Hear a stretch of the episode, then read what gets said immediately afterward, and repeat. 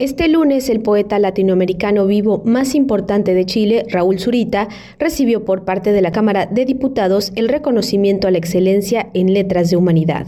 Durante este homenaje, el escritor agradeció esta distinción e hizo alusión al cuestionamiento del filósofo alemán Theodor Adorno. También aseguró que él cree en la poesía. Estoy muy emocionado por este reconocimiento y les agradezco a cada uno de ustedes todo lo que significa. Significa para mí mucho. ¿Cómo se puede escribir poesía después de Auschwitz?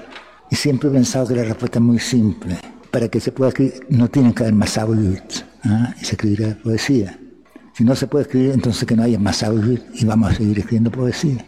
Creo que la poesía es la posibilidad de lo que no tiene ninguna posibilidad es la que carece absolutamente esperanza y es el amor de lo que jamás ha tenido amor.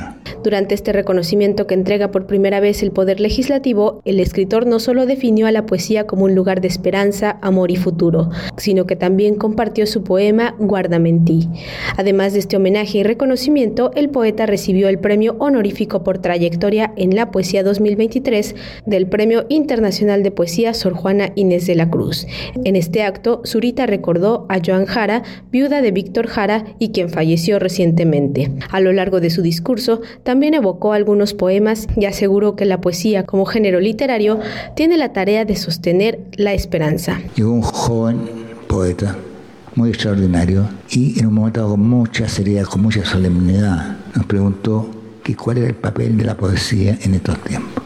Mientras más pasan los años, me siento invadido a menudo por un sentimiento cada vez más fuerte de perplejidad y duda. Y hoy, el infinito mundo en el que sobrevivimos no puedo dejar de pensar que frente a tantos seres, niños, ancianos y ancianas que ya no pueden correr y que no tienen dónde correr, más masacrados, violentados, asesinados, exterminados para siempre la faz de la tierra, la palabra trayectoria no puede sino portar los contornos de una ironía cruel y feroz. Pero es precisamente también esa infinitesimal brisna de luz que son nuestras vidas, este giro infinitamente pequeño que representa nuestras existencias, a la poesía, a la pobre y tímida poesía, le ha correspondido la tarea sobrehumana de sostener la esperanza y sostenerla contra toda la evidencia que nos dicen que esa esperanza es una locura. Muchas gracias por esta distinción, me siento profundamente honrado.